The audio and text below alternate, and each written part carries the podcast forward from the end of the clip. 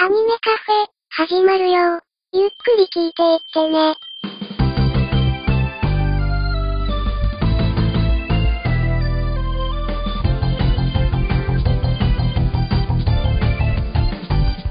時とともに増える日々のに星しずさえないように踏ん張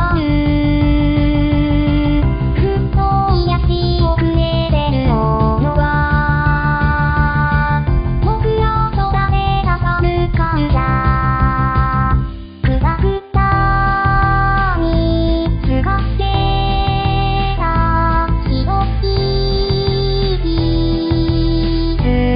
をがあの頃に戻ってた星つえで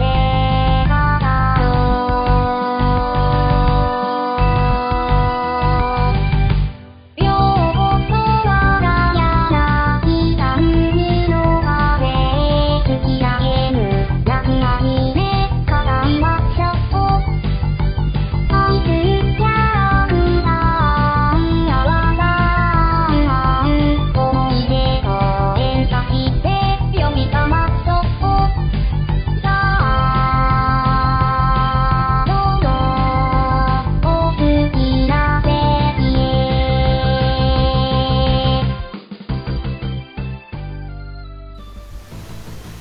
どうも、アニメカフェのショーです。えー本日ですが、ウラキングさんはおりません。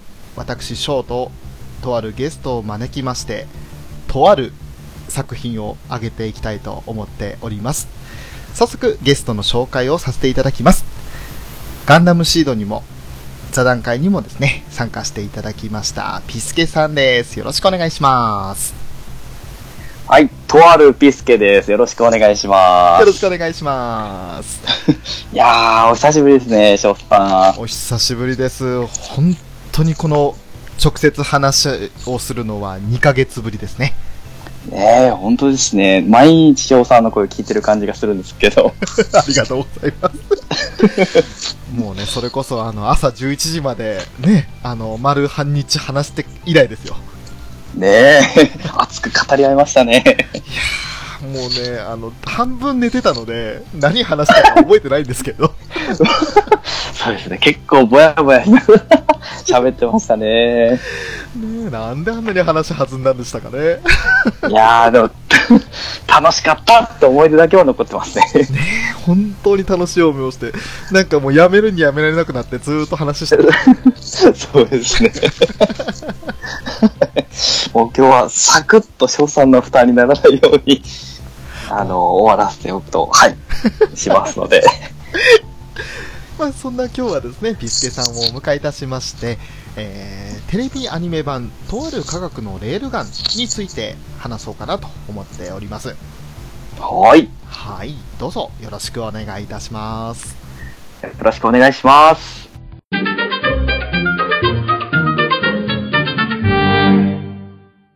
まあ、簡単にあらすじといいますか、えーどんな作品なのかなってところを紹介していこうと思うんですけれども、はい。えーまず、もともとそのとある魔術のインデックスという作品がありまして、そこに登場する、えー、美坂美琴という女の子を主人公にしたスピンオフ作品なんですね。そうですね。舞台は、まあ、総人口230万人いる中の8割が学生だという学園都市になっておりましてでその学園都市で、まあ、学生全員を対象にした超能力の開発実験というものが行われているんですけれども全ての学生が、まあ、レベル0全くその能力のない無能力者と呼ばれるものからレベル5で超能力者と呼ばれるものまで6段階に分けられている状態なんですがうん。そんな中でその美坂美琴というのはレベル5超能力者に値するまあ人なんですね主人公なんですねそうですね。。でその超能力者自体も学園都市の中で230万人いる中で7人しかいないといううんかなりその希少価値の高いというか珍しい部類になるんですけれども、はいえー、コの能力自体はその電撃を操る能力からレールガンというその通称を持っているという主人公なんですけれどそんな御事と白井黒子ですとか、ウイハル飾り、あるいはサテン類子といった登場人物とともに、学園として起こる事件を解決していくといったお話ですね。はい。まあ、なんてったって重厚なストーリーが、まず目を引きますよね。そうですね。設定が細かいですね、やっぱでり。すよね。またね、その、結構、なんだろう、ひどい過去があるというか、 凄惨な事実を背景に、そこからそのストーリーが展開していく場合も多いじゃないですか。そうですね。結構、裏の、裏から、えー主人公たちのわからないところで暗躍してる人らがどんどん明るみに出るっていう感じで巻き込まれていくっていう形になってるストーリーが多いですね。そうですね。そういったところも含めてね、あの、とてもその、まあ、キービジュアルだとか、その辺からは想像できないような重たいストーリーになってはいるんですけれども、あー確かに。で、その重たいストーリーでかなり沈むシーンもあれば、反対にその日常パートでものすごく明るくて、笑えて、そんなストーリーもというか、あの、エピソードもあるわけですけれども、そうですね。バランスが結構いい感じですよね。そうですね面白いところと、すごいシリアスなところで分かれてますよね。そうですね。まあ、も、みことはその電撃を操る能力。で、その先ほど紹介した登場人物の中で黒子というものがいましたけれども、はい。えこの黒子は、あの、テレポートの能力を要しているレベル4の、えー超能力者なんですね。はい。大能力者ですね。大能力者ですね。で、この黒子がまたね、 あのーいろいろ問題児ってわけじゃないんですけれど、 基本的な成績や素行というのはね、優秀な生徒ではあるんですが、はい。ちょっと、変態さんというかね、もう、ちょっとどころか、まあ、だいぶですね。 ね、みことのことをお姉様と慕っていながら、まあ、過激な、過激すぎるスキンシップを求めたり、まあ、挙句の果てにはね、その通販で買った美薬を飲み物に混ぜて飲ませようとするとかね、ありました。えーそれでもう、なんか一部では、お姉様、お姉様っていうような、ちょっとこう鼻息荒くして喋ってるっていうぐらいの シーンもありましたけれども。制裁はいつも、 えー、みことの電撃を食らってもだえて喜ぶっていう。ご褒美になってるんですよね。 そうですね。そんな、その、日常パートではそんなコンビなんですけれども、いざ、その戦闘とかになると、お互いをしっかり信頼し合っているものもありまして、まあ、抜群のコンビネーションを発揮して共闘したりだとか、そうですね。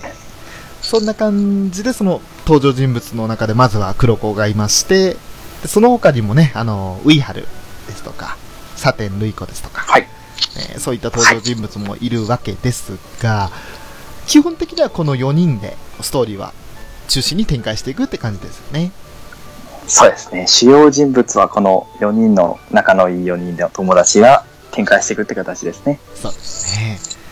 そんな中でその黒子とウイハルの2人の関係性というか、まあ先輩後輩にあたるその関係性の中で描かれるエピソードだったり、あとは、その自分が無能力者であることにコンプレックスを抱いているサテン・ルイコ。自分のプレッシャーというか、その周りがちゃんと能力を持っているのに、自分だけが能力を持っていないことに、その負い目を感じてしまって、ちょっとよからぬことに手を出してしまったりすると。はい。ありましたね。そんな流れで、まあ、第1期の方は進んでいったり、で、今度第2期になってくると、さらに今度深い話で、ミコトの方でいろいろと問題が起きるわけですよね。そうですね。大雑把に言うとそんな感じにはなるんですけれども、はい。えーまあ、基本的にこれからですね、あの、ネタバレ込みで話していこうとは思いますので、もしまだご覧になってない方で、あ、聞く前に見ようかなって思っていただけた方は、この辺で一旦、ポッドキャスト止めていただければなとは思っております。そうですね。せっかくなんで見てほしいですね。まあさすがにあの、合計で48話もありますんで、なかなかね、全部見ることは大変かもしれないんですけれど、ただ一度見始めたら止まらないですからね。そうですね。まあ、そこまで長くもないかなぐらいに考えちゃうぐらい、結う構んサクサクっと見れちゃいますね。そうですね。なので、ご覧になってない方は一度さーっと見ていただけるといいのかなと思っております。はい。ぜひぜひ。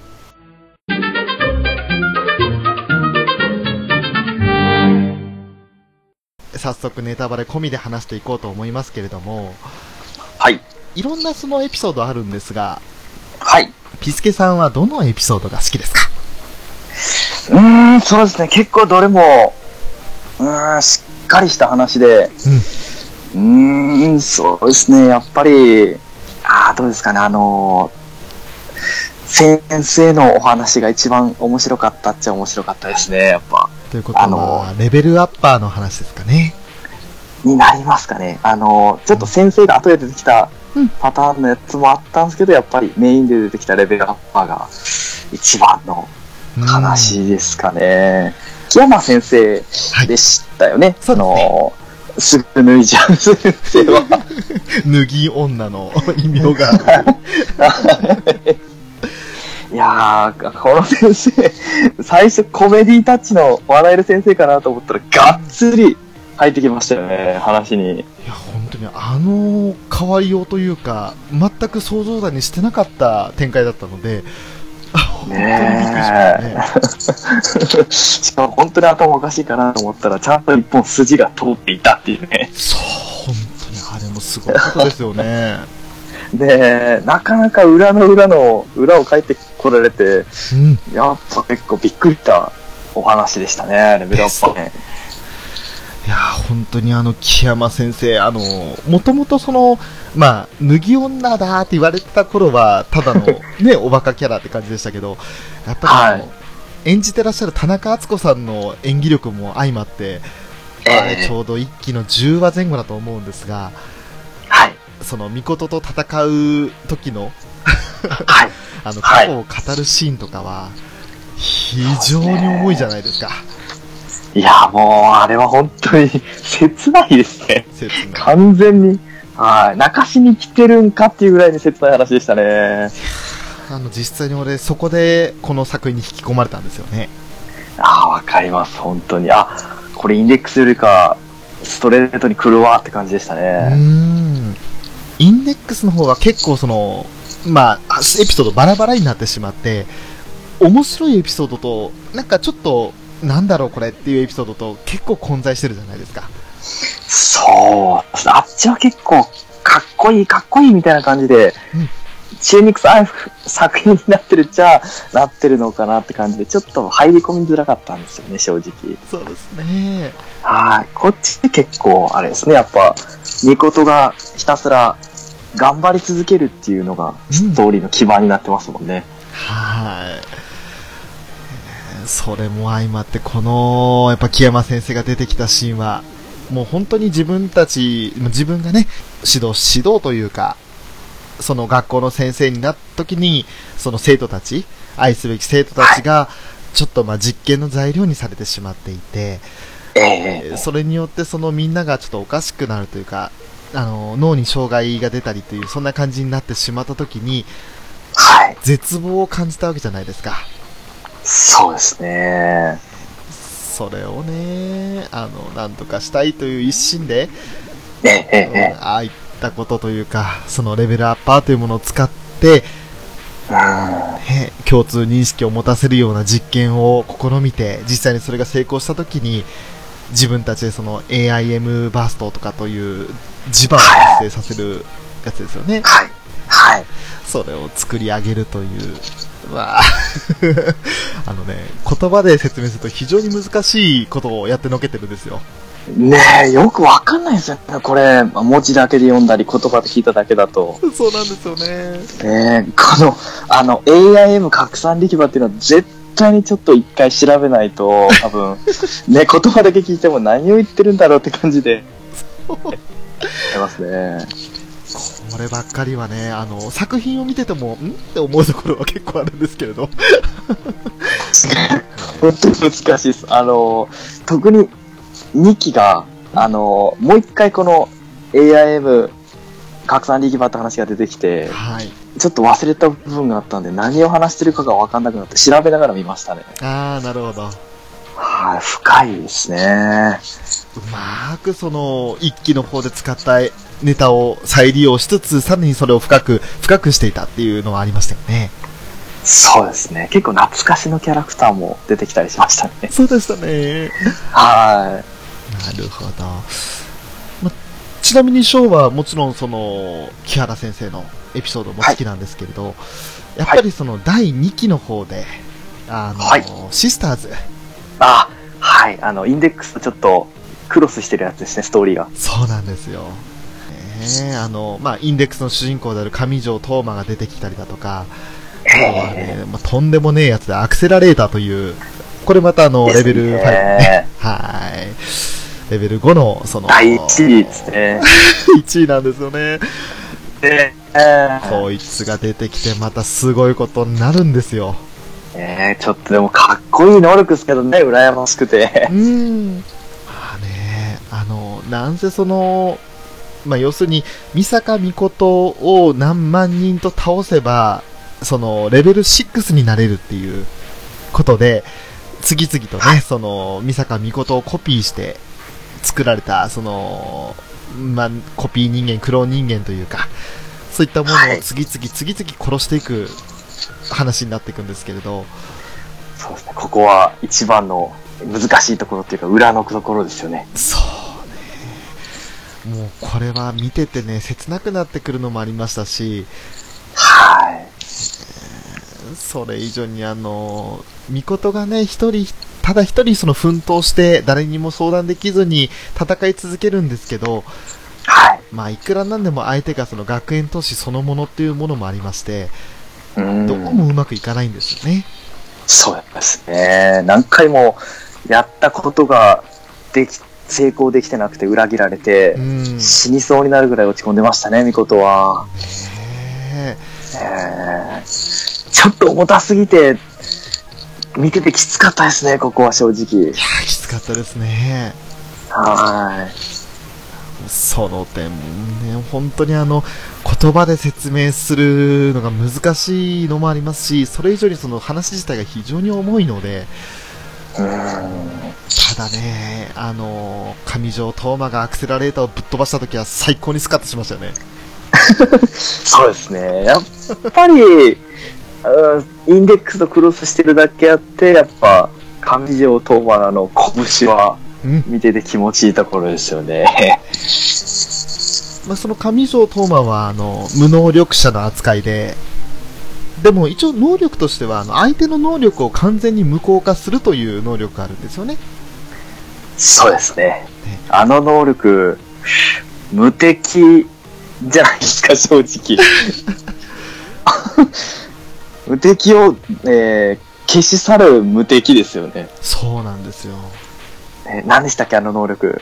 なんた、イマジンブレイカーですね。あ、そうですね。その、インデはいィレイカーって幻想殺しとかっていうやつだけ、えーあのー、そうだ、あまりただ、あの、名前で覚えてないんですよね。わかります。そうです無効化するあの手みたいな感じですそもんんねな。感じ。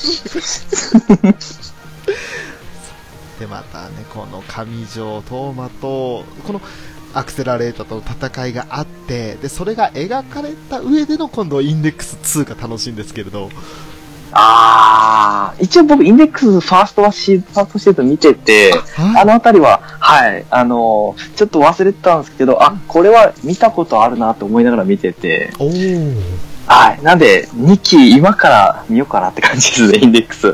もう2期はね、あの、そのレールガンとかを全部見た上での2期は非常に楽しいですよ。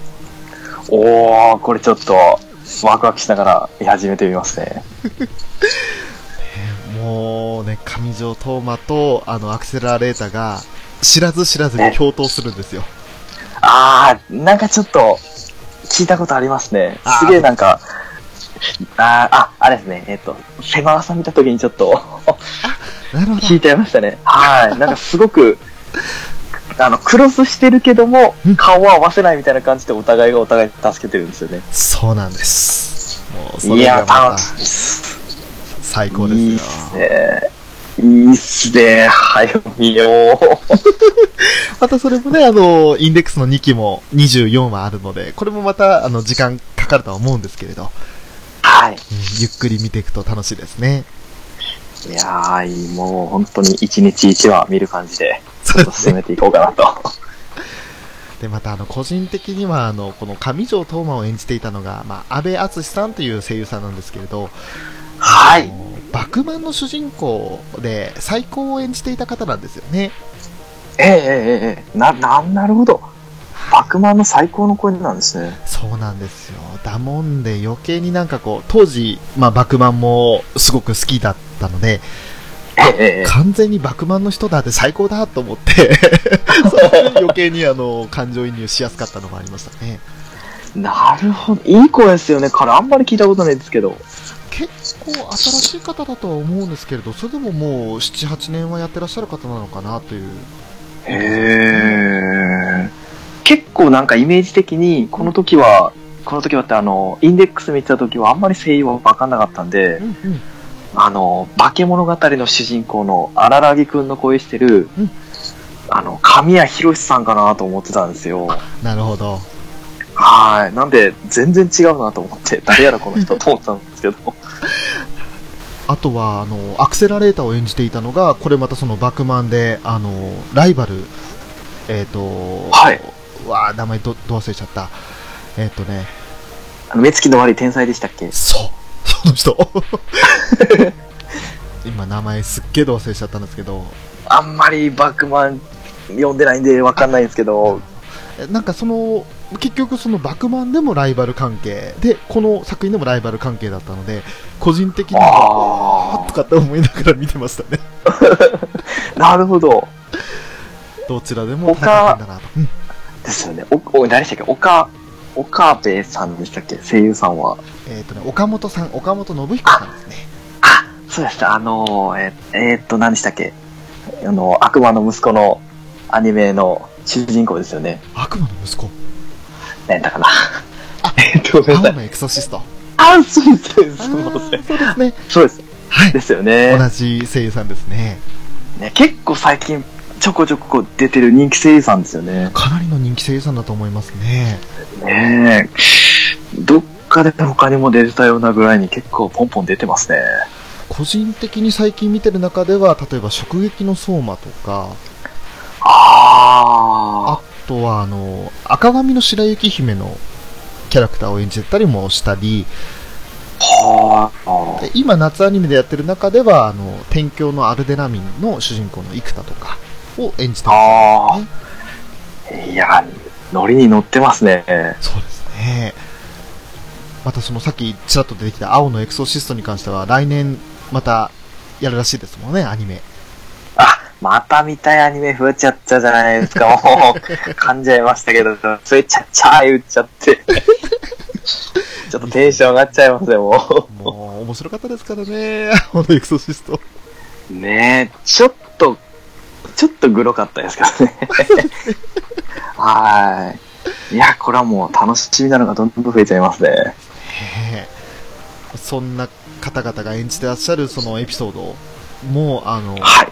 本当にあの科学をうまく使ってる作品だったので、あの設定が面白いというか、風力発電をうまく使って風向きを変えたり、うん攻撃を防いだりだとかもしましたし、はーい。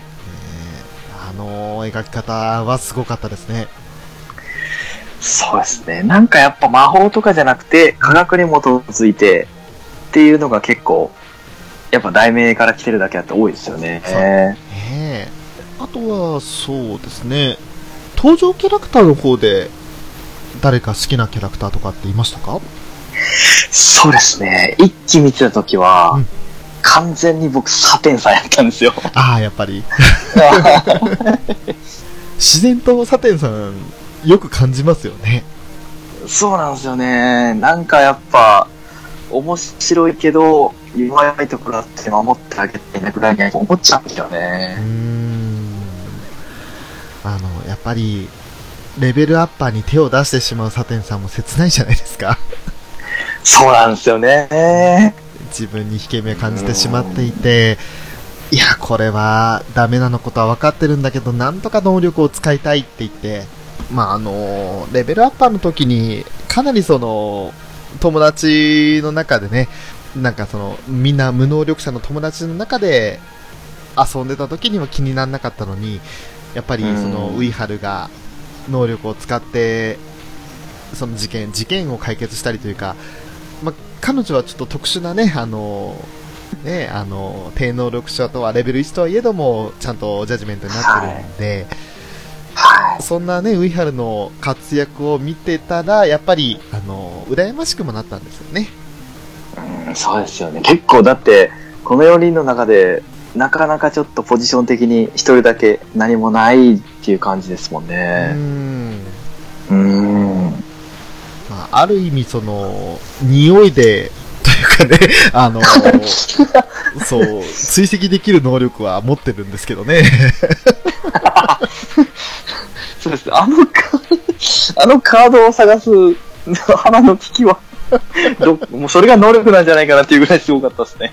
なんか、ドッグハントみたいな感じの能力ありそうですけどね。もう、もう、警察系の仕事で能力があるんじゃないかっていう。ココンプレックスを持ってる女の子で、あれですね、サテンさんを語る上では、やっぱりもう、ウイハルのスカートめくりですよね。 そうですね。これはもう絶対欠かせないですね。あの、ウイハルがちょっとおかしな方向で走ったら、スカートめくりをして、何するんですか、サテンさんって言わせたら、あ、よかった、いつものウイハルだ、みたいな感じになるんですけど、そうですね。もう、もうこのスカートめくりでリセットって感じですもんね。テンション下がろう が、何をしよう が。それこそね、憧れの学校に来た時のウイハルがもうテンション上がりすぎておかしくなったんで、それで、あの、気を取り戻させるためにスカートめくりをしたっていうのもありましたもんね。ねもう、最悪、全然スカートめくられてるの気づかないウィファルもたまにありますけど ね。ね今日のパンツは何に何かって言われて、何してるんですかみたいな感じ。そうですねもう、あの、コメディパートの代表の一つですよね。ですね。まあ、そういったものも含めて、その、なんだろう、基本的に面倒見のいい性格でもあるので、すごくあの、なんだろう、いい子だっていう印象は、ね、すごい印象付けられるのはありますよね。うーん、そうですね。なんか母性がすごくうん。強いなっていうキャラクターが結構、特に2期だと目立ちましたよね。そうですね。やっぱあの、うん能力がないっていうのを、あの、自覚というか、自分でその認めて、その上でやれることをやろうとしてたのもあったので、特にそうですね一番良かったのはあれかな、一期の最後のところで、あの、バッと持って、 そう、そうなんですね。彼女しかできない仕事を成し遂げましたよね。無能力者だからこそできたことっていうのはありましたよね。はーい。これちょっと絶対見てほしいシーンの一つですね。ねえ。キャパはシテーい。ィダウンでしたっけ、確か。そうです、そうです。ねえあれは本当に、いやあサテンさんが無能力者でよかったって いう。いや、そうなんですよね。もう、我らがサテンさん、頑張って、 一人だけ 活躍できるまで来たよっていう。もう嬉しかったっす。 よかったですね。あとは、そうだな、個人的に良かったのはやっぱり外せないのが黒子ですかね。もう、黒子間違いなく面白いし、かっこいいキャラっすね。おまず、あの、基本的に、 あの、ルームメイトを追い出して、追い出してとは言ってないのか、 あの、出て行っていただきましたわ、みたいな。 もう、追い出す、追い出したんですよ、正直。あれは。あくまで合法的に出て行って もらいましたわって。どういうことですかっていう。もう、すごい謎の大きい。まあ、あとは暇人ですねあればそう。 謎も、謎というかもう、あれですよね。自分の欲望に忠実すぎというところはありますよね。 そうですね、手段を選ばずに。ええもうなんとしてもその、お姉様の、ね、何かを奪おうとしてるんですよね。そうですよね。なんで、逆にそういう意味で強くて、うん。あの、なんでしょう、一期のシスターズ編の時のあの塩らしさが、うん。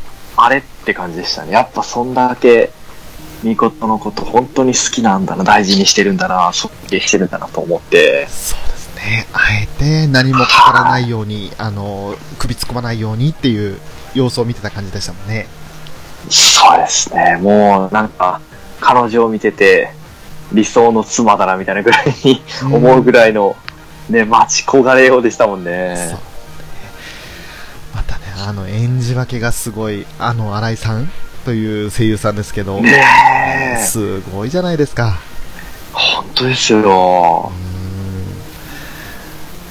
当にね、あの、ま、普段そのジャッジメントとして、あの、しっかり、公の場ではちゃんとしてる人ですし、はい。ちょっとプライベートに入ったらね、おかしくなりますけれど。そうですね。 本当に、あの、あれ、第1話かな、本当に、一期の第1話か第2話で、あの、はいまあ、ウイハルたちと初めてその、会って、あの、ミコと会わせて、で、まあ、ちょっと友達紹介したいのみたいなことを言ってた時の、あの、メモ帳。 デートプランというか、はい。ウイハルを利用して、下着ショップ行ったり、なんかあの、美薬の店行ったり、 するとかみたいなことが、すっげえな、こいついきなりなんてこと言ってるんだろうっていうのがありましたけど、そう。彼女、いつ何を、そんなことをやる時間どこにあるなっていうぐらい、いろんなことを隠してますよね。あの、えっと、何話か忘れたんですけど、あの、お姉様のうん隠し撮りをすごいいっぱいしてあるあ写真の、はい、アルバムみたいな感じのが出てきて、 いつ撮ってたみたいな感じの写真、ブワーッと貼ってあるんですよね。あれ、初めてウイハルたちが部屋に遊びに来た時でしたっけね。 あー、ですかね。へえアルバム持ってないの、せ過去にこだわらない女ですわ、みたいなこと言ってて。で、サテンさんが目ざとくそれを見つけて、 アルバム開いたら、もう、ミコトの写真ばっかっていう。もう、なかなかのキャラですよね、本当に。そうですね。 そう、まあ、でもそんなね、あの、黒子でも、まあ、シスターズ編の方ではしっかり、あの、ミコトのことを見守りつつ、でも、立ち入らないようにするっていうのはありますよね。そうですね、コメ、だなんでか、彼女はうん、全然、名シーンのお姉様がなくて、必然的にコメディパート減りましたよね、あの話は。そうですね。だからこそ余計に重くも感じたんですよね。そうなんですよね、本当に。本当に一期と比べて、あの、若干心重たいなって感じたのは、黒子があんまりしゃ騒がなかったせいなのかなっていう。いや、ほん本当に、本当にそうだと思います、もう。でも逆にうん、二坂妹がうん、そのコメディパートをパラパラと入れてくれた感じですかね。あんなキャラクターじゃなかったですもんね、インデックスの時は。えっと、妹ですかあ、そうです。あんななんか、ちょっと、コメディみたいな感じの顔をしながら、瞑想を向けたりとか。あ、えっとですね、2期の方です。あ、やっぱり、人気から、はい。あの、可愛らしい感じで、ちょっと、出てくるんですね。そう2期の方は、あの、妹もそうですけど、あの、はい一番最後の妹でラストオーダーっていうのがいるんですが、あの、ちょっと、三坂は三坂はっていう子でしたっけそうです、そうです。ああ、なるほど。はい。その子と妹の、あの、やりとりがものすごく楽しいですね。おー、これちょっと楽しみじゃないですか。で、その、ラストオーダーとアクセラレーターがまた面白いんですよ。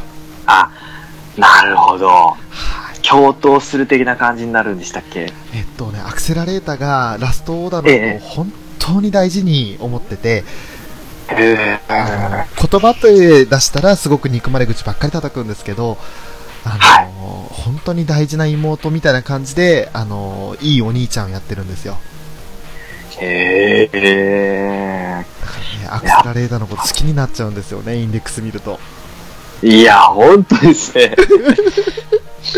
あの、あのつってずるいですね。アクセラレータあれだけシスターズね、だどんどんどんどん殺してって、とんでもねえやつだなって思ってたアクセラレーターが、もうー。ね、ねこの作品の中で多分、1番、2番を争う好きなキャラクターになっちゃうんですよね。ねえ、あれ、突っ込みどころ満載ですけど、そこはもう目つぶるべきっすよね。まあ、そう。もう、1万人ぐらい殺してるんですよね、本当は。うんで、精神異常者じゃねえかなと思うんですけど、やっぱりそんなでも、そんなのは目をつぶって、やっぱり、あの、構成したっていうふうに考えるべきです。まあ、そうですね。あの、まあ、やっぱり、彼なりに、その、家に戻ってきたら、あの、もう、なんか、ボロボロにドアとかも蹴破られたりしてる家じゃないですか。ええあんな家で過ごしていても、平気というか、あんまり気にしないぐらいに、ちょっと精神的におかしくなってるとは思うんですけれど、うーん。それもこれも自分が最強だという自負があるからというところもきっとあると思うんですよね。うーん、精神力がやっぱ強いんですかうーね。んもうなんか人間としてその時はおかしくなったのかなってところもありますよね。そうっすね。もう考えないように考えないようにって閉ざしてたんですかね、もしかしたら。うーん。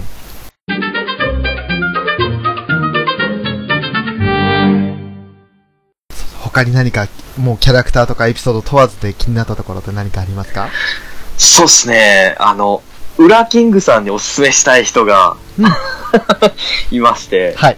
えー、声が南條さ んの、えー、淡月さんっていう方がいらっしゃいまして、はい。はい、この方、あまり目立たないうん。人になるんですけどもそ、うですね。はい、えー、なんでしょう、黒のロングヘアで結構地味な感じのキャラクターなんですけれども、はい、実は南條さんが声優やってますよっていうので、ちょっと一回見てほしいなと。 あとね、い南條さんつながりで言ったら、この作品全部レールガンはオープニング、フリップサイドが歌ってるので、ねえ、全部南條さん歌ってるんですよ。そうなんですよね。しかもどの曲もいいんだ、これが。最高ですね。ねえ、あの、オーディマイルが聞いたとき、やっぱ、え出しますよね。ああ、いや、変な話、このレールガンを見たのが、ショーは最近だったんですけれど、ああの、そうなんですか。はい、あの、2015年の12月からあ今年の1月にかけてなんで、ええええ、はい、だから本当にあの、じ本放送があってから4、5年後に初めて見たんですけれど、なるほど。ぶっちゃけこれを見たのも、あの、まあ、ラブライブを見て、南條さんという方を知って、で、それで、はい他にそのアニメ、これだけは見といた方がいいアニメ10選っていうやつにこの作品が選ばれていたんですよね。えええええでえ。その10選に選ばれる、なおかつ、南條さんが関わってるっていうことで見始めた作品だったんですが、なるほど。もう本当にね、あのーオープニングテーマは、オンリーマイレールガンとやとレベル5ジャッジメントについてもかっこいい曲でしてね。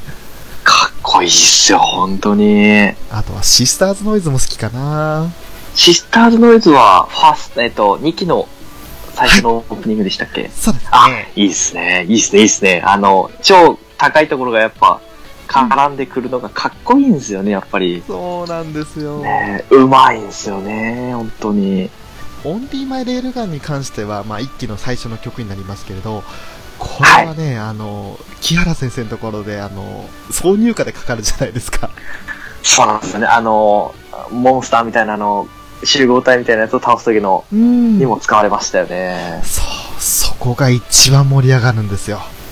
いや、うまいんすよ、あのアニメ使う の。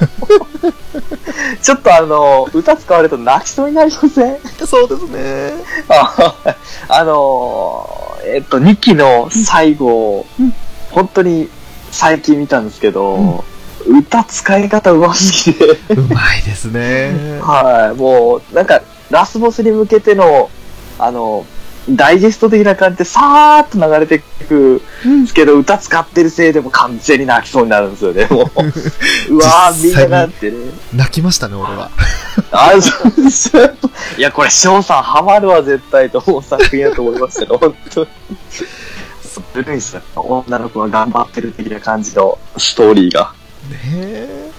はだから、個人的にはその、インデックスよりもレールガンが好きなのは、そういったねも含めてなんですよね。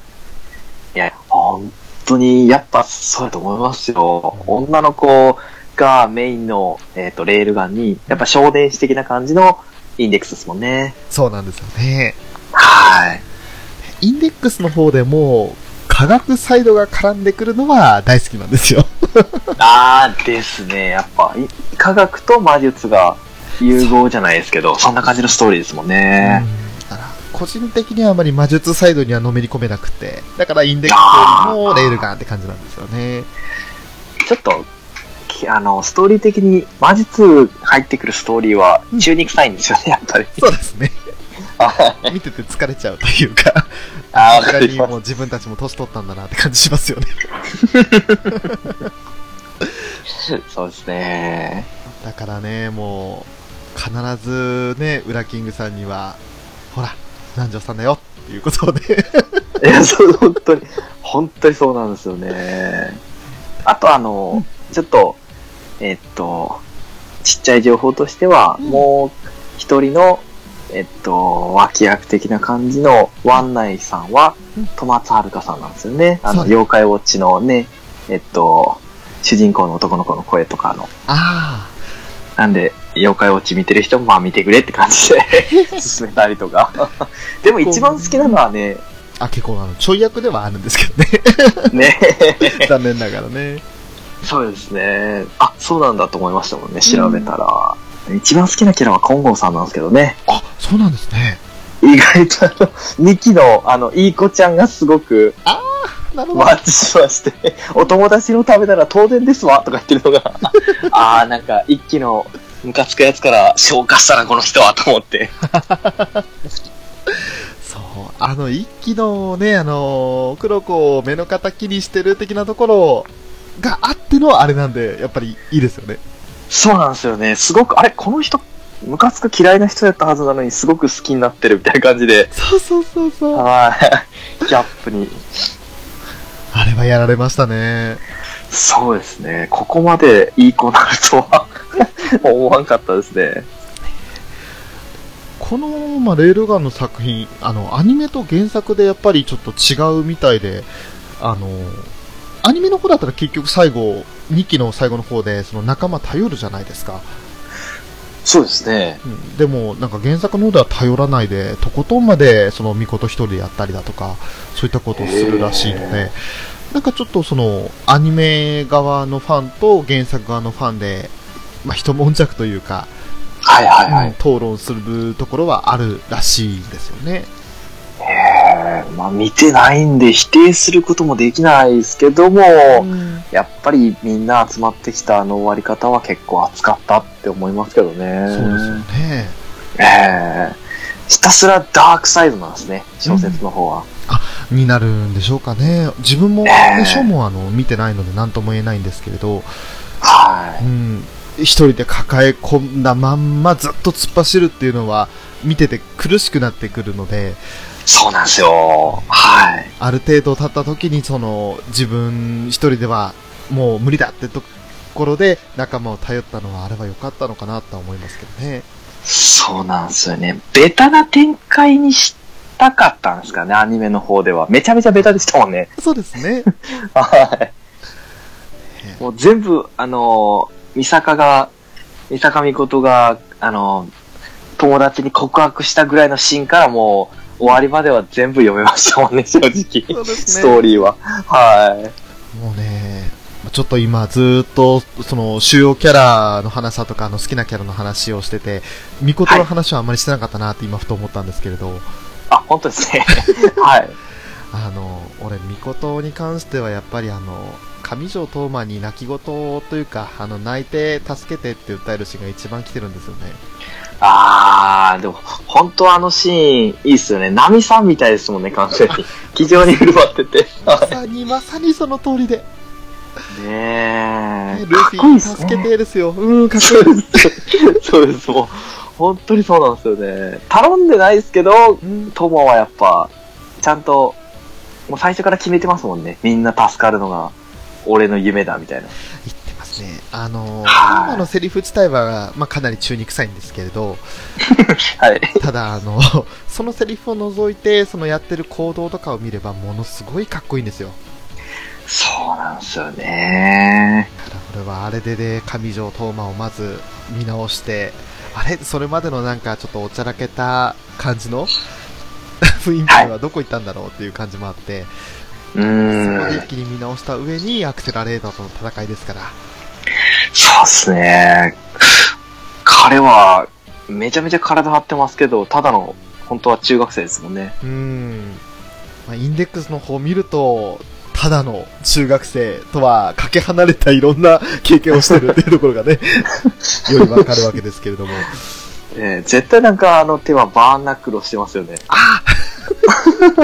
絶対画廊伝説してますよね、彼は。すげえパンチの威力ですもんね。 ですね。もう、要するにただのな拳なんですけれど、もう右ストレートですよ、ただの。あの、まあ、要するに黒ひげ的なね、 あの、相手の能力を無効化して直接殴るってやつなんで、そうですね。殴られたことがないアクセラレーターは、一瞬何が起きたかわからないみたいな、そんな状態でしたもんね。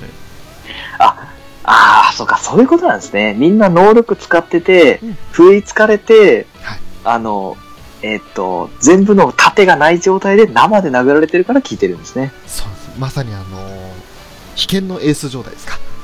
危険、ああ、パ ンチ。はい。ってことですかねあの黒ひげにボコッと思いっきり殴られて、あの、普段だったあーらなるほど自分の体を火にしてかわせるのに、はいはいはい。もろに、ええええあの、ダメージ受けたら、もう、あ、いてーじゃ済まないみたいな。そうですね。そうですね。本当はいつもダメージ食らわない人たちですもんね。殴られてる人うはん。。そうなんですよ。確かに。アクセラレーターなんて、あの、弾き返せますからね、一方方向に。そうっすよね。もう、だって彼に触れるものは、この世の何もないんですもんうね。ん。それがうん、できてしまったっていうのがあったんで。そうっすよもう肌ツヤツヤでしょうね、アクセラレータですね。殴られた形式ほとんどなしみたいな。ー。ねえ、だって彼、確か紫外線すらもう弾いてるでしょ。あ、そうですね。ねえ、なんでもう、その、赤ちゃんみたいなツヤツヤスベスベの肌に拳叩き込んでるんですもんね。そりゃショック受けますね。かん要するに完全バリアというか、はい。あらゆるものを弾き返すって感じですもんね。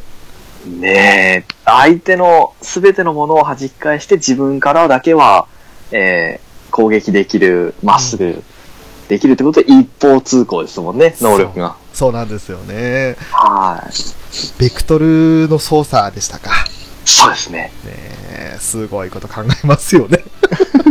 もう、チート能力ってやつですよね、いわゆでる。すねはい圧倒的ですもんね、彼は。あの、第2位の人はあんまり知らないんですけど、第3位以降は誰も攻撃できないですもんね。そうですね。はい。これ結局、第3位がミコトでしたかそうです、ミコトです。第2位が、なんかどっかで出てきてるらしいんですけど、まだインデックスも見てないし、原作も読んでないんでわかんないですけど、2, 位はいるらしいですね。アクセラレーターを苦しめるらしいですね。アニメの中では描かれてない二世まあ、第2席が、第2がいるんですね。多分原作か、インデックスの2期でも出てこないんですかね。覚えがないんですよね。あー、でしたらやっぱ原作で出てくるらしいですね。めちゃくちゃこれも強いらしいんで、ああ、なるほど。はい。アクセラレーターも苦しめられたっていうキャラクターらしくて、ちょっと原作見たいんですよね、それで。やっぱりあの、レールガンの2期の影響もあって、あの、4位のやつは結構、まあ、見事を苦しめるじゃないですか。そうですね、あの、お姉さんですねお。姉さん闇、闇の組織の。 そうですね。はいうん、すごい登場人物でありましたけど、結局最後はなんか、まあ、仕事じゃなかったらお前と戦う理由はないみたいな感じで、そう、 そうなんですよね。なんか舐められるのが嫌みたいな感じで うん戦ってたんかなって感じですもんね。そうですよね。結構好きなキャラであったりするんです けど。あの、一番好きだったのは、あれかな、ファミレスのシーンかな。あー、わかります。ね、お互いの付き人、まあ、黒子と、あと、あれ、横文字だったの名前なんつったか なあの、金髪の子ですよね、金帽子髪かのぶ子。そうでってする。ね。はい。あの二人で言い争いして、あの、ね、 みことは、未だに幼稚なパンツを履いてるみたいな、そんなことを、 そうですそうでねお互いに言ってて、てめえらみたいな感じで打ったりして。殴られるっていうね、二人とも。そうそうそう。あの店出禁になっちまっただろうが、どうしてくれんだみたいな。 あの、口悪いの面白いんですよ ね。そうですね。はい。ちょっと名前ね、今飛ば忘れしてしまったの、本当に、あ、しまったって思ったんですけど。そうなんですね。もう、結構本当に最近まで見てたんですけど、うん。なんていう名前でしたかね。なんかフェブリと被るんですよね、キャラクター は。あ、正直。なんて言ったっけなもう、あれなんですよね。ウィキで調べてもキャラクターの数えらいって調べづらいんですよね。そうなんですよね。はーい。うーん。まあ、そんなに覚えなくてもいいかなくらいのキャラですね。正直な話。ねえまあでもその辺もあとあれこれちょっとレールガンだったかインデックスだったか忘れちゃったんですけどあでもインデックスかな、運動会みたいなのだったんですよねほう。えー、っとピスケさんが今ピンと来てないってことはやっぱインデックスか運動会のシーンは、うーん、見てないんじゃないんかな。一期やとちょっと覚えてないんですけど、あーあーインデックスの方だな多分あのーあれだトーマの上条トーマの取り巻きが出てきててなんはいはかいいろいろその相手の痕跡を追ったりしてるんで、あれやっぱインデックスの方かなそっちの方だったらあのー巫女の母親も出てきたりするんですよねあー、2期じゃないですかね。なんかちょっと調べたら、うん、うん、 2や期で出てくるって書いてあったような気がしたんで、あっぱりそうかそっちはいの方もなかなか面白かったりもしたんでちょっと今ちょっとぐちゃぐちゃになってしまって申し訳なかったですいやいやな、ちょっとそこも気になるところとして、チェックしておきます。そうですね、ここはちょっと翔さんにうん、一番のエピソードとかキャラをちょっと聞きたいですね。あー、一番か。まあ、何度か出してしまったんですけど、その、やっぱり一番ってなると俺はアクセラレーターになっちゃうんですよね。あー、やっぱかっこいいですもんね。かっこいいのに加えてですね、これはちょっとやっぱり、インデックスも見てしまっている上でのアクセラレーターになってしまうんですけれど、はい。相当にね、あの、最初はね、とんでもねえやつだなと。こんなやつ、あの、生かしておくべきじゃねえよっていうぐらいのキャラクターだったのに、ええやっぱりそのラストオーダーとの絡みを見たり、あと最後ラストオーダーを守るために身を挺して戦うんですよ。はそういったところもあってね、もう涙流す、くなあのなくして語れないんですよね、彼は。あ。えー、彼、怪我した時は、はい松松で付き始めたのは、いつでしたっけあれは、それこそ、あの、上条トーマと戦って、はい。で、それで、あの、まあ、いろいろ能力を失うことになってしまって、なんか助けるのに、無理やり能力使って、うん、うん結構能力失ったんですよね。ですね。あれ、一期の最後でしたっけえっとね、アクセラレーター出たのが2期の方なので、あれそうでしたっけ一期は、僕結構、見たような気がするんですけど、インデックスとレールはごっちゃになってるんですかねごっちゃになってるかも。俺もちょっと今ごっちゃだな。アクセラレーター。ちょっと調べてみますね。一回、あの、インデックスの時に、上条トーマと戦ったシーンとかあって、はい。ええで、その時怪我しながらも、なんか誰かを助けようとして、あの、頭の中に無理やり、頭の中無理やり触って、うんで、能力使って、って感じでなんか、あ、この人、自分を犠牲にしてるわ、みたいな感じで、多分ラストが助ける時に、かなぁちょっとストーリーぐちゃぐちゃになって覚えてないんですけど、あ、かっこいいキャラやなって僕も思いましたね、その時に。あー、あの、あれだ。車の助手席かなんかで無理やり能力使った時の話だったっけな。そうです、そうです、そうです。ですよね。今やっと思い出してきた。あれは、なんかとんでもない科学者いるじゃないですか。あのー、入れ墨が顔にある。木原天太っていう名前を覚え覚えてなかったんですけど、ですとインデックスですかね、やっぱイりンデックスの方だと思いますね。あ、やっぱそうですね。木原、木原ってあれ、うんえっと、何でしたっけ、一期のラスボスのはい。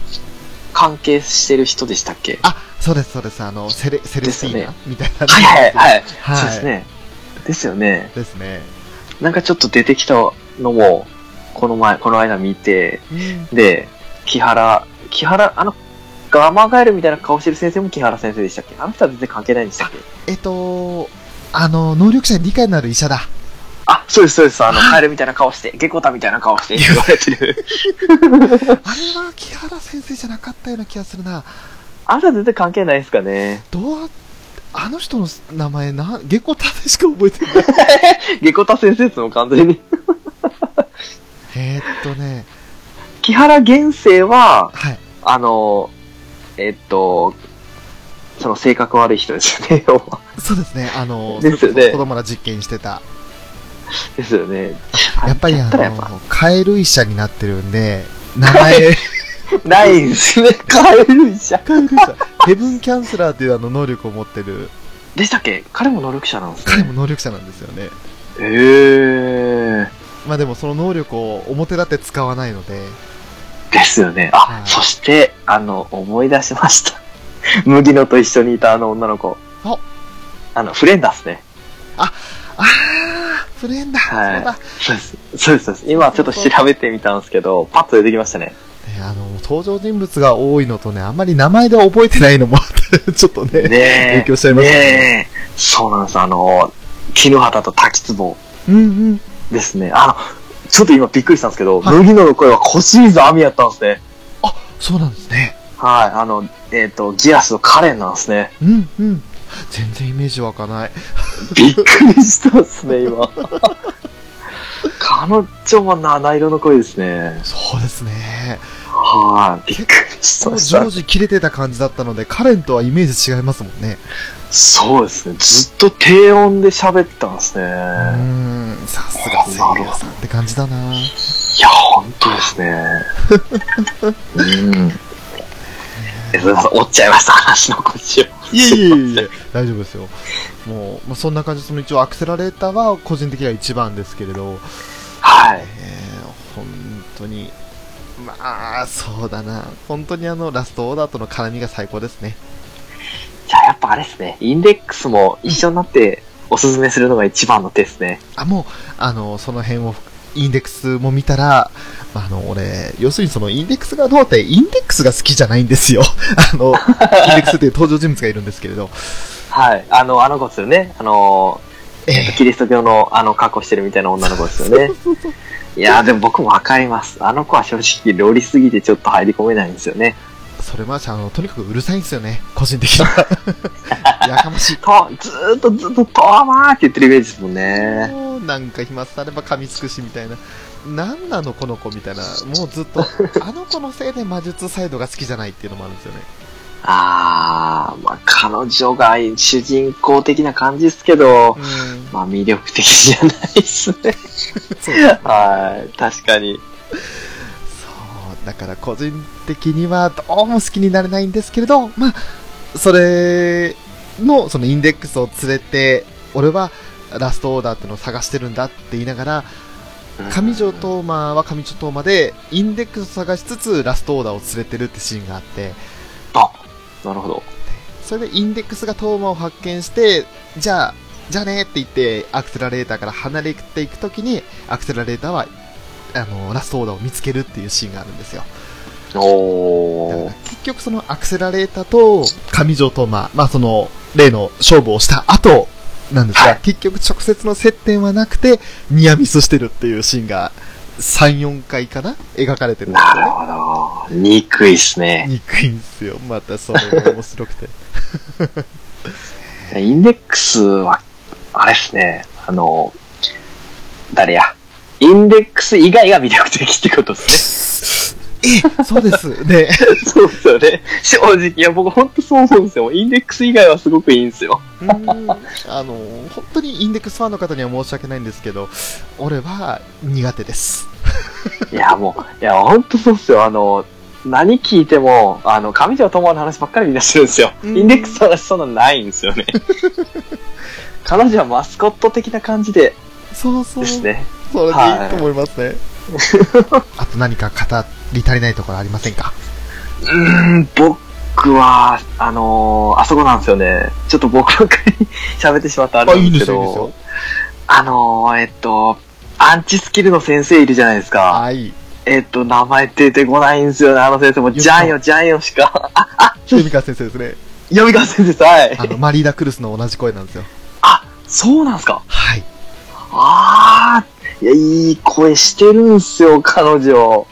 なんとかじゃんっていう、必ずじゃんがつく。なんとかじゃんよ。なんとかじゃんって呼んで全部じゃんつくんですよね。方言間違ってる人みたいな感じで。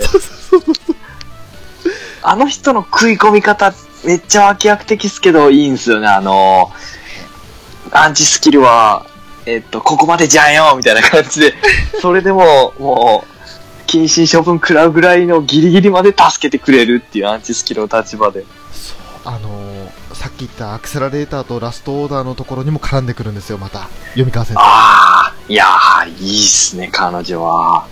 生。それこそ、その、ちょっと、やりすぎたことが原因でね、いろいろ、まあ、うるさく言われちゃって、ねえ。えー新しく借りた部屋がめっちゃ綺麗になってて、友達に言わせると何か嫌なことがあったら掃除するよねっていう風に言われてて、 なるほど。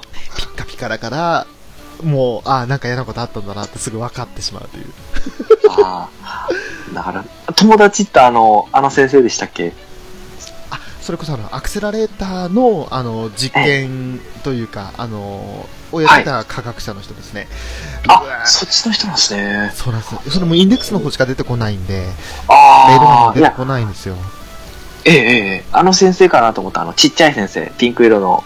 あー、あれは、あれも絡んできますけど、あの人ではないですそうですね、あのね。人じゃないですね。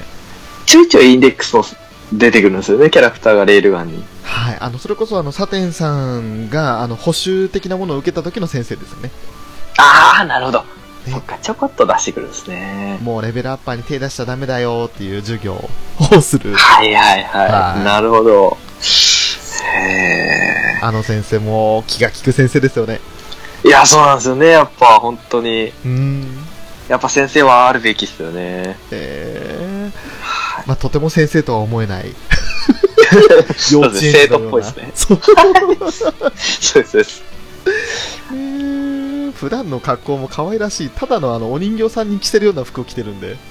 ね、本当っすよね。もう完全に子供っすもんね。 届かないっていうね、黒板に手が。そうそうそうそう。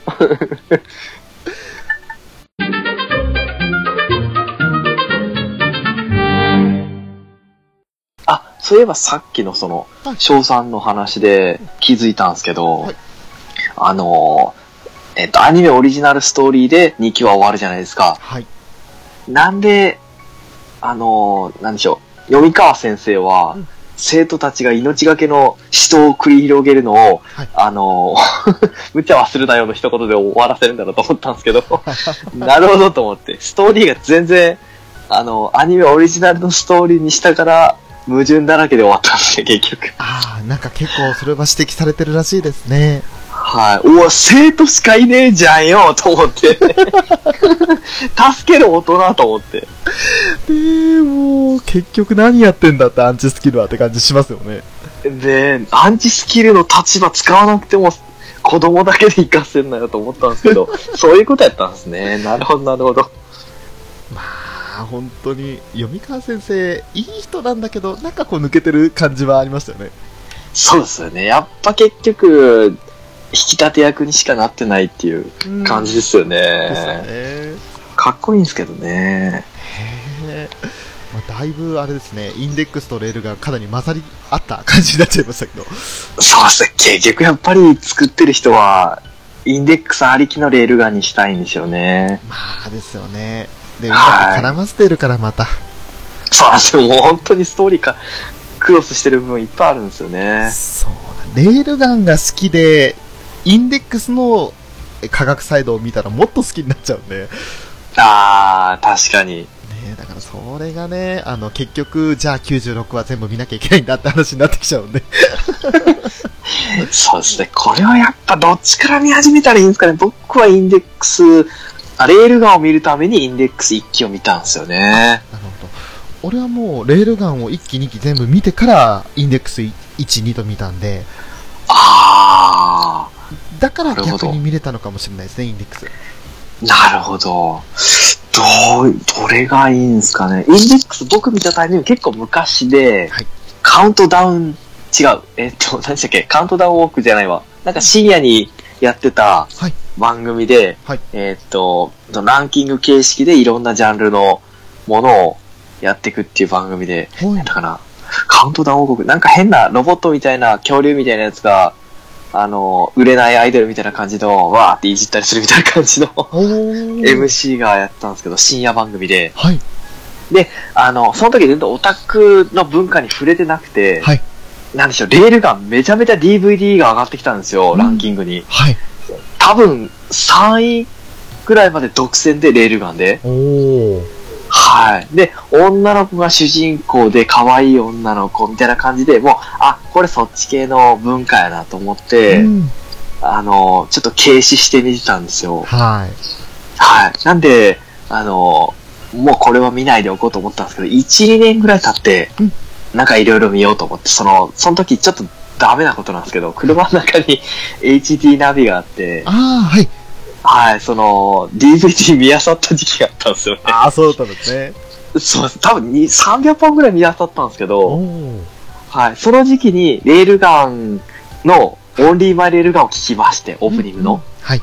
はい。カラオケとかで多分女の子が歌ってたの聞いて、これめちゃくちゃいい歌やなと思って、で、アニメ見ようと思って、そしたらインデックスからの派生やっていうのを聞いて、じゃあインデックスから見ようってなったんですよね。あー、そうだったんですね。はい。なんで、あのーインデックスから入ったっていうあれがあったんですけど、レールガンはやっぱ、オープニングかっこよかったんで、ずっと連続してみまし たね。いや、あの、順番的には、やっぱり、インデックス1機で、レールが1機、で、それからインデックス2機のレールが2機になると思うので、ええええあえの、放送順としては、見方としてはインデックスからが正しいと思うんですけれど、え。はい。ただ、あの、作品内の時系列的には、レールガンの方が結構先じゃないですか。あ、そうですね、確かに。でレールガンがちょっと始まって、しばらく経ったら、インデックスのあの、衛星語足みたいなのが絡んできて、うんはい。あ、そそっか。なんで、うんあの、ミサカの動きは無駄になったんですよね、全部。ラストオーダー、ラストオーダーかな。なんか、はいそういう、あの、話で調べたらちょっと、全部無駄になってたみたいな感じで、そうなんですよあったんで衛星ぶっ壊されてたからもう、何でしたっけ、あの、予測できるシステム。あれが全部なくなったから天気予報も天気予報になっちゃったんですよね。天気の予測じゃなくて。そうなんですよね。ねえなんか、すごい繋がってるなと思って。インデックスがぶっ壊したからもうそのシステム全部破壊されちゃったんですよね、結局。そうです、そうです。ねあの、それやはっぱこそどっインデちッもクスの2話か3話の時のあの、インデックスがなんかビームみたいなのをビューって、 あの、空に打ったのが、あの、衛星を壊した原因なんですよね。え。あー、なるほど。ねえ。だから、いや時系列的にはレールガンがもうほとんど前の方、過去を話してるようなもんなので、はあ、だって2期でやっとそこ出てきましたもんね。そうなんですよ。あ、なるほど。だから、個人的には、まあ、レールガン1、2を見てからのインデックスだったのは、全然その逆に時系列的にはすっきり入れた感じはありましたね。あー、メタルギアを3、1、2みたいな感じでやる感じですかね。あ、そんな感じっす。そんな感じっ す。 ですよね。なるほど。じ、いい例え。あれですよね、あの、本当はレール側を見て、あ、ここはあそこでぶっ壊した話だからそんなんでてにやりとするパターンの逆バージョンですよね。逆バージョンですね。あ、あそこでああだから、ここでこうだからああだったんだっていう気づきになるってわけですそうなんです。ね。なるほど。やっぱ一回ね、見直し、見直し必要ですね、これは。見直すともっと楽しいと思いますね。ねえ、もう一回インデックス見てみますね。なんだかんだ言って、ショーもその、まあ、今年の1月にかけて、2ヶ月ぐらいかけ て、一周しか全部見てないんで、うろ覚えなところもあるんですけれど。いや、十分ですよ、それは。でも、多本いよ、そう。当に楽しかったですね。まあ、さい結構半年前に見たってのもあって、記憶はまだ、ある程度残ってるところはあったんで、ええそれもね、まあそれも含めて、本当に、あの、これもまたあの、なんだろう、ライトノベルだからとか、見た目がこうんの可愛らしい絵だからってことで、見逃してたらもったいない作品の一つかなと思いますね。そうっすよね。だ翔さん、ライトノベル否定派じゃなかったでしたっもけ ったい一応ひすっごい否定派だったんですよ。ですよね。ゲームカメのお話で聞いたけど、マジ否定してましたもんね。結局その、まあ、レイルガンはその、俺が否定する類のライトノベルじゃないなっていう気はしてるので、はい。いいんですけど、やハっーぱレり結局そのハーレム系ですよそうそうそうそうそう。もう典型的な、あ、ライトノベルといえばこんな感じよねっていう、その、勝手なイメージが先行してしまってるのは多いので、いや、わかりますね、もう本当に。うん、そういうのは別に求めてないんですよっていう。 僕もっす。わかります。夏アニメでも何点かそういった類のものがあったので、あ、これはいらないっす。つって見てないのもありますから。いや、ハーレム系は、なんすかね、あれは。見れないですよね、やっぱり。またかって感じですもんうね。ん、もういいっすよって、今更そんなん、現実も散々見てきてこんなのありえないっすから、みたいな。なんか違うんですよね。熱くもならないし、ワクワクもしないんですよね、そっち系は。そうですね。もうちょっとね、あのーあ、うん、年があと15歳ぐらい若かったら、 ハマれたかもしれないですけどね。ああ、そう、そうなんかもしれないですね。若い人向けなんかもしれないですね、それは。それぞれ、確人それぞれにニーズがあるということで。に。そうっすよね。間違いないですね。そうっす。あのー、何でしたっけ第5位の人いるじゃないですか。はいあのー、えっと、操作する人。操作する人。確か金髪の、あのー、めっちゃスタイルいい女の子で、あえっと、ほ、ええうん、うん、あのーほとんど、学図書館でしか出てこない子。はい、図書館、ほぼ図書館ですよね。で、最後に、うんその、何でしたっけ、えっと、えっと、その、何でしょう。問題を全部、綺麗に片付けるのに、その、うんうんえっと、あわ、あーえっと、誰でしたっけ、あの女の人。最後の、はい女の人、あわ、あわつきさんじゃないわ。違う。えっと、布、布、布束さん。布束さんはい。に、その聞かれた時に、うんえらいうまく、あの、処理が進んでるな、みたいな感じで、電子的なところは、伊坂美琴がうん、やったのは想像つくけど、はい人間的なところは、ということで、そのプライドを捨てれば、なんとかなるみたいな感じで、 ごまかしてたけど、多分あの人に頼んだんだろうなっていう。そうですね。彼女も、はいあの、レベル5の、えっ、と、精神系の能力で、その、あそうそうあそれうでとす。ねね、なんか、はい記憶消したりだとか、そうですよね。操られたり、記憶消したり、自由自在なんですよね。ですよね。はい。あ、そうだ、食宝美咲さんだ。あー、そう、職王さんですね。はい。えー難しい名前なんですよ、これまた。いや、本当ですよね、もう。あ、あったあったあったあった。そうです。蜂の巣なんですね、方が。そうですね。食べる蜂で食宝さんなんですよね。はーい。うわ、この子絶対出てきてほしかったんですけど、瞳に十字型の星みたいな。ニーソックスで。この子は、アニメだとあんまり登場しなかったですよね。なるほど、原作で出てくるんですね、この人。原作でかなり絡むんじゃないかなっていう。うん、そんな感あー。いや、絶対この子人気出るなと思ったんですけど、何も出てこなかったんですよね。じ。なんかちょっとあの、みこととね、あの、喧嘩というか、じゃれ合うみたいなシーンしか出てこなかったですもんね。ねえ、 なんか、派閥が一番でかい人みたいですね。んうん。で、この人は、もう小説版じゃないとお世話にならない人みたいな感じなんで、残念ですけどね。もしくは期待されているレールガン第3期があった時に絡んできたとあかね。なるほど。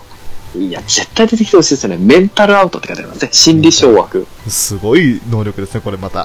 ね、これ絶対やばい能力ですけどね、普通に。洗脳とかもできるんだ。らしいですね。すげえいやらしい能力ですいね。やーはい、いろんな、でも、キャラクター、他にもいますよね。このり先輩とか。うん。あのね彼は、ね、そうそ うそうです。常に牛乳飲んでますよね、武彼蔵野は牛。乳あ、彼女は。そうです、武蔵野牛乳さ え。強烈ですね、あれは。いや、本当ですよ、もう毎回出てくるたびに飲んでますもんね。えっと、スキルアウトの連中の、ええあの、と戦っている、まあ、元、ね、あの、トップ、元頭のやつと、まあはいいい関係だったんですよね。あー、なんかそんな感じでしたね、本当に。そうですね。確かに。あ、はいはいはい。スキルアートのビッグスパイダーに所属したって書いてありますね。あの、黒妻さんだ。えええええええええええ。ーありましたね、そういうなんかちょっと切ない、切ないストーリー。ありましたよね。はい。そうですね。彼女はちょっと、サービスカットもうんありの、そう。メガネキャラ的な感じでね。メガネ巨乳キャラだから、あの、水着からやばかったですよね。はい。本当ですよね。ねえ。傍らではね、あの、みことがスクール水着なんて選んでるのに、もう本当に彼女は、その面に関しては何もないですよね、もそうですね。う。なんで他のキャラクターが巨乳で出てくるでしょうね。いや。もうね、巨乳キャラといい、あの、アナコンダといいね。アナコンダっていうと、アナコンダって誰でしたっけアあナの、コそンれダこ。そ、あれですよ。えー、っとね、あのー、さっき言ってた人。うわあ名前出てこなくなっちゃった、また。えー、っと、あの、コンゴ敵の人ですかね。あー、こあー、あの、えー、っと、えー、っと、 そうですね。セレスティーナさんでしたっけいやヘビの名前が。違いましたっけ、あのーあれですよ。黒、黒子と、あのーいつも喧嘩してる、ええあの、あ、あの、ヘビの名前ですね。え、あの、エカテリーナ。あ、エカテリ ーナですね。そうです。最後、あの、えっと、ロボットの名前にもなったっていうやつですね。テレスティーナはあの先生ですね。そうですね。あのー、一期のボスですね。はいですね。 そう、エカテリーナですね。 あの、めっちゃすごいですもんね。あの、ぶっといし長いして体に巻きつくぐらいでかいですもんね。えー もう、あれはあの、ウイハル以外がビビるの分かりますよ。あ、ほんとそう。気持ち悪すぎっすよ、あれ。逆にウイハルが、わあ、可愛いなんて言って触り出したのがもう、ええいや、でも変なところ発見ですよね、ウィーファルも。えーウイハルのあの髪飾りの点も触れてないですし。ほんとっすよね。なんであんな、腹っぱで作ったみたいな髪飾りずっとつけてるんでしょうでね。も、あれを髪飾りと認識してないですからね、彼女ね。もう、あれですかね、あの、ジョータロの帽子みたいな感じなんで まさにそう同化してる的な。それこそあの、学校に来た時にあの、髪飾り素敵ですねって言われて、何がですかっていうような、そういう。ああ なるほど。もう不思議なキャラっすね。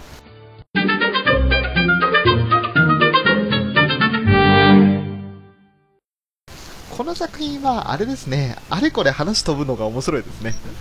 ですね、確かに。今回ちょっとまとまりのない回になってしまいましたけれど逆にそれがあの次々と魅力的な登場キャラをねあの思い出して話せたっていう点になると思うんでそうですね、もう完全に雑談形式で楽しいですね、 これは。まあまたちょっと見直すきっかけになりそうだないや、そうなんですよ、もう。もう何回見ても多分発見あるんでしょうね、この作品。ですねはい。もう小説読もうかなと思いますね。ああいいと思いますよはい。広めたかったっすね、もっとレールガンを。そうですねちょっとねえ。あの実力不足というか 全然いいかなやい点やがあったのは否めないですねいやいや、もう、せっかく、本当は多分翔さんの方が語りたいんだろうなと思うくらいにいや好きなのが伝わってきたんですけど。俺もあのあまりまとまりきってなかったんであ、そうなんですか。うん、あの今回その、登場キャラクターの名前もパッと出てこないぐらいになってしまっていたんで、あまだまだですよ。ー。いやー。でも逆にあれですね。あの、ぼやっとして伝わると、うんあ、面白いんだ、じゃあ見ようの人が増えてくれたらいいっすよね。そうですね。はーい。なんかこいつら一生懸命思い出そうしてるぞっていう、それだけそのいろんな登場キャラが、あと登場エピソードがあって、ね、あの、もう覚えきれないぐらい楽しいんだろうなっていう、それが伝わればいいかなと。そうなんですよね。これ多分、制作者側の意図はあるんでしょうね。キャラクターの多いのは。原作のキャラクターみんな好きだから少しずつ出したいっていうのがあるんでしょうね。かもしれないですね。はまあ本当にまあ、間違いなく、あの、楽しめる作品だとは思いますし、そうですね。特に、あの、テーマソング、やっぱフリップサイド使ってるっていうのは、うんあの、誰や。えーっと、 南條さん好きな、ラブライブが好きな方たちにはぜひ、ちょっと、刺さるかなと思うんで、そうですね。はい。ぜひとおすすめしたいですね。ねえ まあまずは、ウラキングさんです ね。そうですね。もう、 見ろやーって感じですね。もともとウラキングさんにこれを紹介するために今回2人で収録してますから。いや、本当に、本当に見た方がいいアニメの一つですね、これ。まあ、ちょっととっちらかった感もありましたけれども。それでも、逆に。うん。いいかもしれないですね。あの、ストーリーを追っちゃうと、あの、わかる人は、あの、思い出しながらの話になるだけになりますし、うん。あの、見てない人からすると、ストーリーを追うだけだとちょっと、熱意が伝わりづらいんで、多分、散らかした方がいいかもしれないですね。はい。あの、楽しんで聞いていただけたなら嬉しいなと思いますね。いや、もう、本当に、切に願いますね。まあ、それでは、今回はね、こういった形で、まあ一応、とある科学のレールガンと言いながら、かなりインデックスも混じりながら話をさせていただきましたけれども、はい。そんな感じで、じゃあ今回、とある科学のレールガン、まあ、およびインデックスの方をお送りさせていただきました。えーはいアニメカフェのショート、はい。えー、ピースケでした。どうもありがとうございました。ありがとうございました。